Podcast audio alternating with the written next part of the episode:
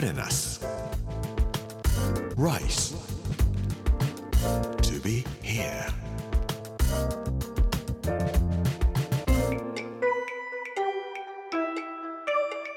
こんにちは作家の山口洋二ですこの時間はプレナス Rise to be here というタイトルで毎回食を通して各地に伝わる日本の文化を紐解いていきます今週は沖ノ島の巻木曜日の今日は人も虫も鳥も牛もサステイナブルというお話をしたいと思います Put in us. Rice to be here. Brought to you by Put in us. Ginza.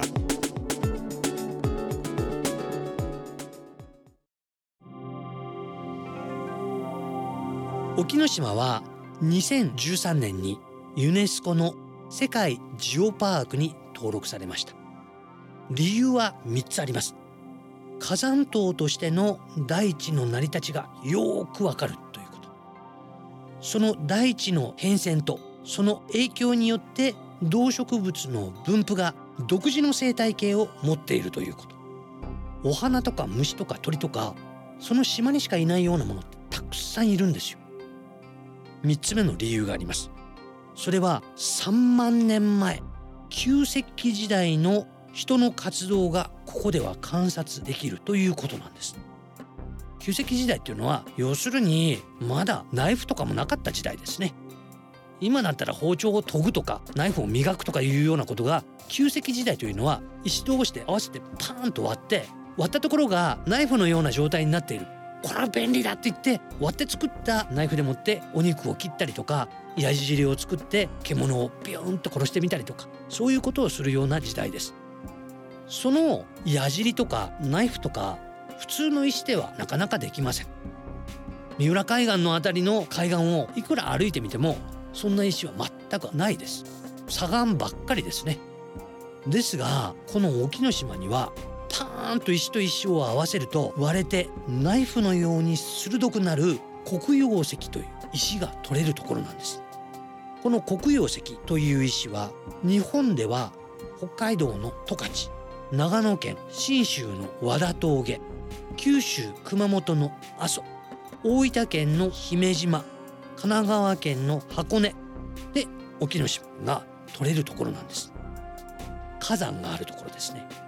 火山がブワーンと爆発して熱い溶岩がわーっと流れ出そうとしているところに何か理由が分かりませんが急激にその溶岩を冷却することがあるとこの黒曜石と呼ばれるものがキューンとできるというんですそう考えるともしかしたらこの沖ノ島から一番近いところは米子とか境港の辺りなんですが日本独自の出雲のこの文化は沖ノ島で作られた黒曜石の旧石時代の文化があったからこそ生まれてきたものだったのかもしれないんですね。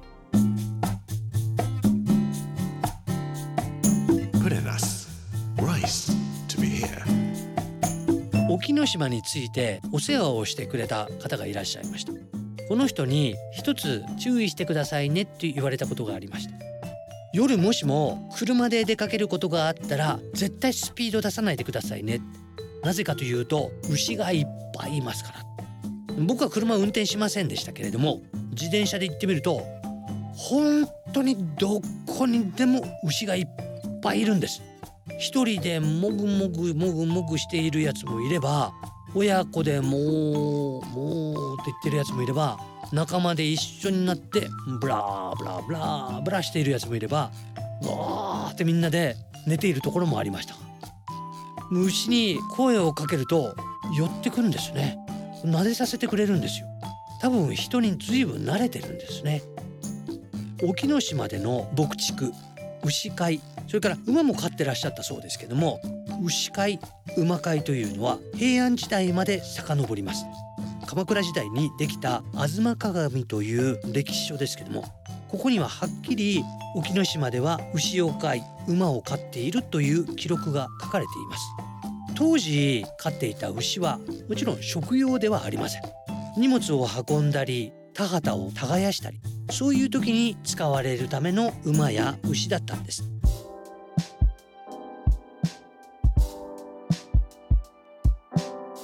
ここの牧畜というのは平安時代から約1,000年間の間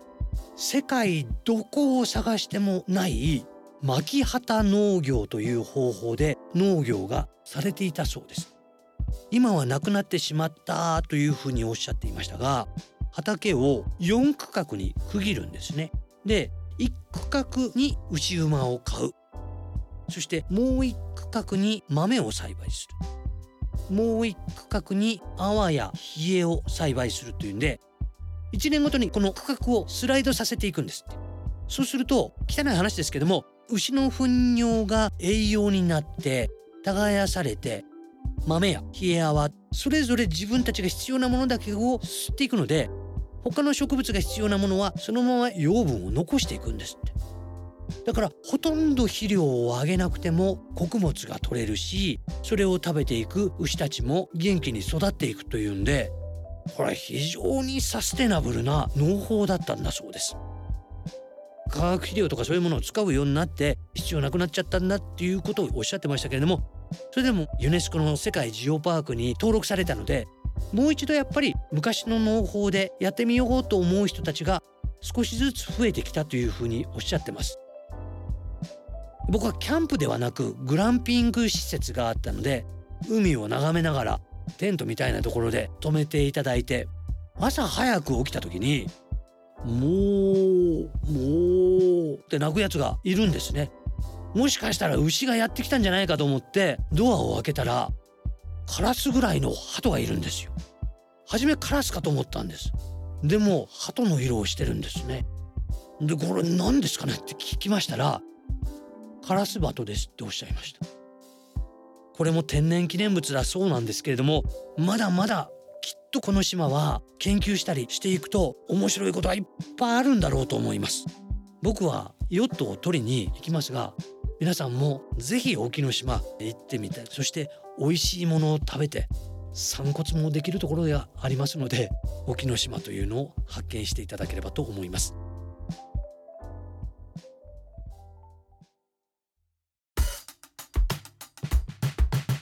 プレナス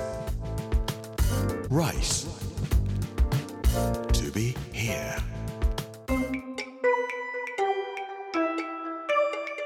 プレナス Rise to be here. 木曜日の今日は人も虫も鳥も牛もみんなサステイナブルというお話をさせていただきました。来週は岐阜のお話をさせていただきたいと思います。この番組はポッドキャストでもお楽しみいただけます。ぜひこちらも聞いてみてください。Amazon、Apple、Google そして Spotify のポッドキャストでお聞きいただくことができます。この時間お相手は作家の山口洋二でした。プレナス Rice to be here. Brought to you by プレナス銀座